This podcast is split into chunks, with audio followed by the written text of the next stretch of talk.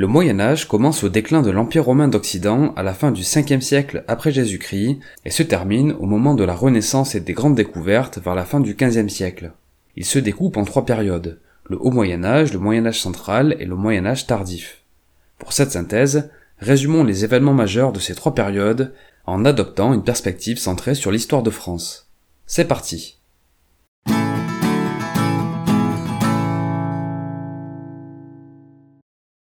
Vers la fin de l'Antiquité, l'Empire romain contrôle un gigantesque territoire autour du bassin méditerranéen. Mais au fil des siècles, on assiste à son déclin progressif. D'une part, l'expansion des religions favorise l'émergence de différentes croyances et politiques.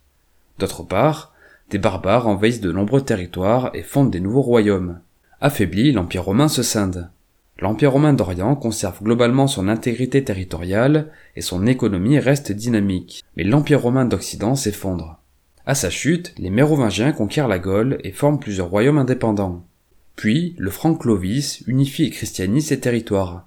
Il fonde le royaume de France lors de son couronnement en 481. La structure ecclésiastique apparue sous l'Empire romain reste globalement inchangée et l'Église s'implante progressivement durant l'époque mérovingienne. Toutefois, au milieu du 8e siècle, les divergences concernant le contrôle étatique de l'Église, le célibat des prêtres ou encore la liturgie se creusent on assiste à des conflits au sein de l'église et de la noblesse. Quoi qu'il en soit, la dynastie mérovingienne règne jusqu'en 751. Plusieurs rois se succèdent et luttent contre les invasions. Voici quelques dates clés. En 622, il y a l'Égir et le début de l'ère musulmane. En 732, Charles Martel arrête l'invasion arabe à Poitiers. En 751, Pépin le Bref accède au pouvoir et fonde la dynastie carolingienne. La dynastie carolingienne s'inscrit dans la continuité de la précédente. Elle contribue au développement du royaume de France et du christianisme. Les Francs établissent un empire couvrant la plus grande partie de l'Occident chrétien. Un des personnages les plus emblématiques de la période est Charlemagne. En 800, il est couronné empereur. Au IXe siècle, l'empire décline à cause de tensions internes et des attaques étrangères. En 843, le traité de Verdun acte le partage de l'empire de Charlemagne au terme d'un long conflit de succession. En 845, les Vikings sont aux portes de Paris. Le règne de la dynastie carolingienne prend fin au sacre du Capet en 996, qui marque le début de la dynastie capétienne. On dénombre plusieurs révolutions culturelles durant cette période. La pratique de l'esclavage décline au profit du servage, l'administration de l'éducation s'organise, l'écriture, la comptabilité et la monnaie sont uniformisées, mais aussi une nouvelle forme d'organisation émerge, la féodalité. Le système féodal débute en France vers le Xe siècle et caractérise la période du Moyen Âge central.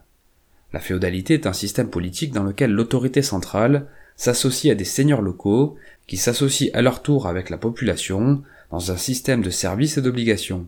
Par exemple, les paysans s'engagent à donner une partie de leur récolte au seigneur en échange de sa protection. La période est marquée par une augmentation rapide de la population en Europe, notamment à cause de l'amélioration des techniques agricoles, un climat plus favorable, à l'accroissement des surfaces cultivées et à l'absence d'invasion. La forte croissance démographique entraîne des changements sociaux et politiques qui profitent à l'économie européenne.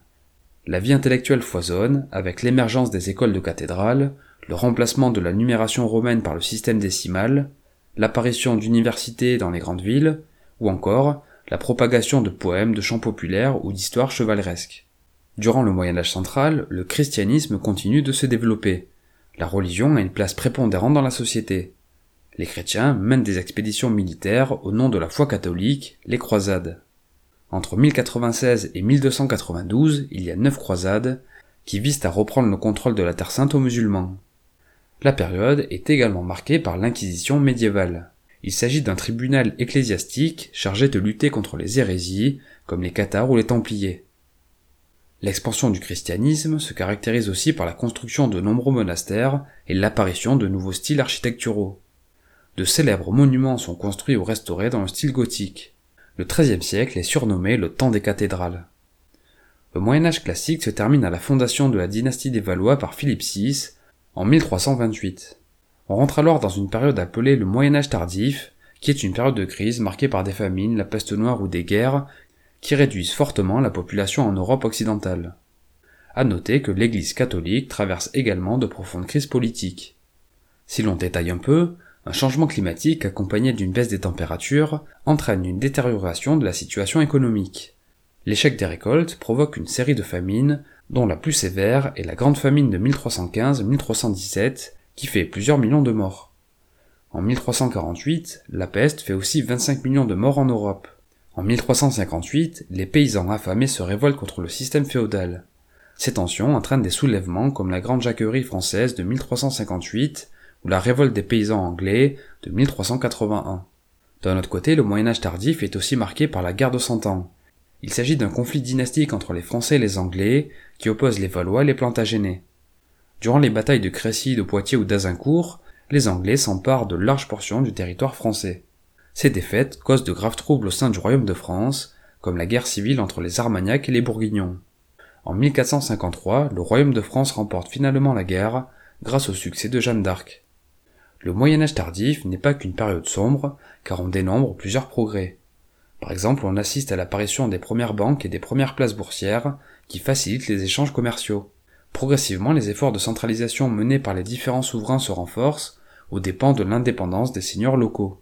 Le système féodal décline. Au bout du compte, les changements politiques, culturels et technologiques du XVe siècle transforment la société européenne et ouvrent la voie à la Renaissance et à l'époque moderne. Plusieurs événements caractérisent la fin de cette période. En 1453, l'Empire byzantin s'effondre suite à la prise de Constantinople par les Turcs.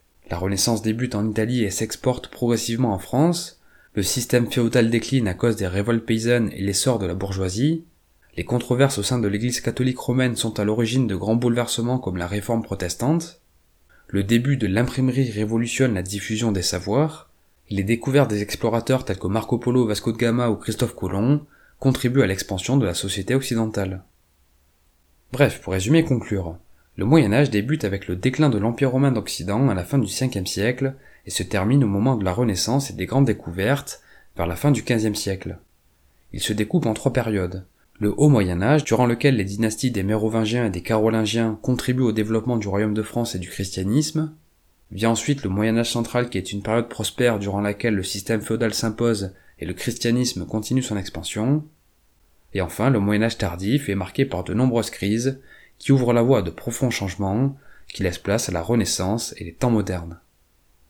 Merci pour votre attention, j'espère que ce résumé vous a plu. Si c'est le cas, je vous invite à le partager, à me faire part de vos questions, remarques et suggestions dans les commentaires. Pour rappel, vous pouvez télécharger la fiche de synthèse sur mon site internet.